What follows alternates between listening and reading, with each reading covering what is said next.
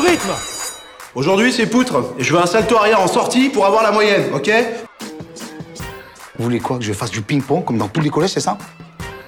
Alors je vous explique, le sport c'est la vie, d'accord? Et 1, 2, 3, et 1, 2, 3, et on étire, et on étire. Prof de sport. Ouais, je suis prof de sport, donc j'ai le droit de roter. Prof de sport. On dit pas prof de sport, on dit prof de PS. Ça m'énerve Salut tout le monde, c'est Valentin et on se retrouve pour le premier numéro de Prof de sport. Aujourd'hui, on va tout simplement commencer par le commencement, c'est-à-dire comment on programme les activités en EPS. Eh monsieur, pourquoi on fait pas foot toute l'année?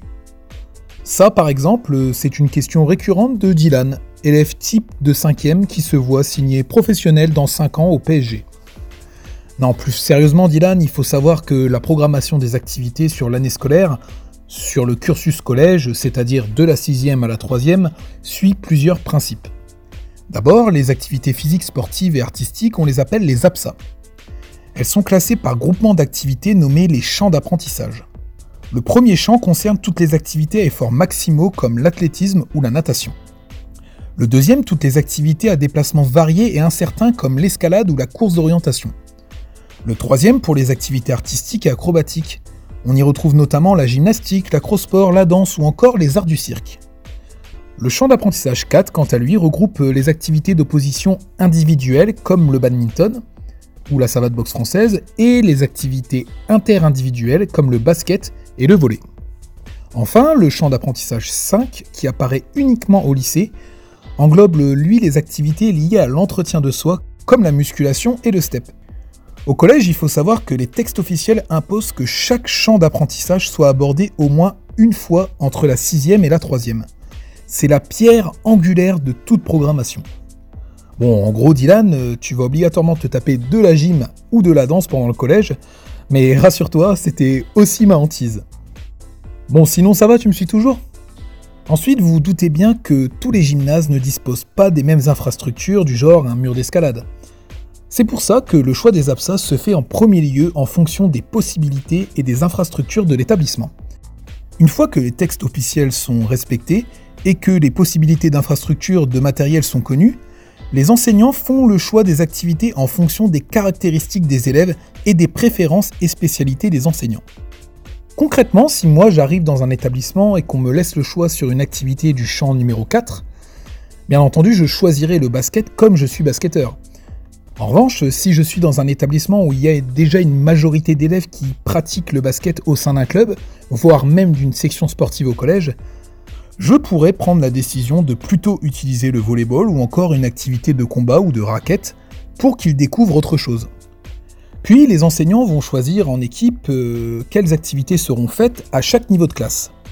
Par exemple, mettre le badminton en 6 pour découvrir, en 5 pour approfondir, pour laisser place en 4 au tennis de table plus rapide, donc plus difficile et donc plus adapté à un niveau 4 alors sachez que c'est qu'un avis, hein. le contraire peut se défendre, je ne veux surtout pas me mettre à dos les férus de tennis de table. hein. Le but est d'assurer un continuum sur l'année mais également sur le cursus scolaire.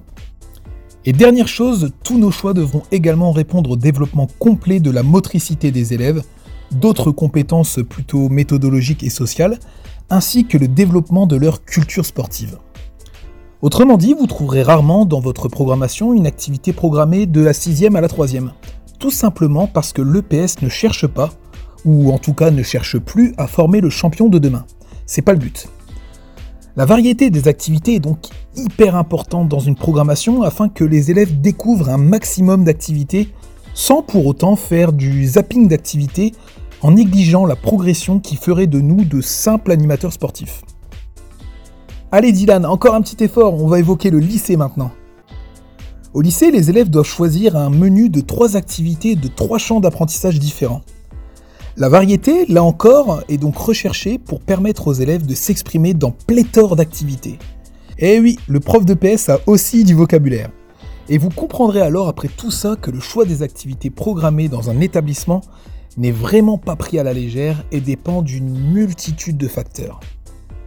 Alors Dylan, maintenant tu sais pourquoi on ne peut pas faire foot toute l'année?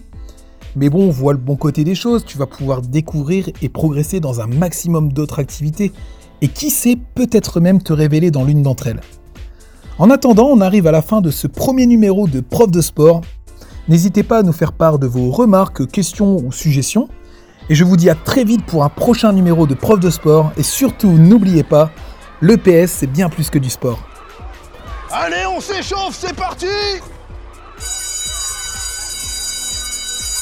Je me casse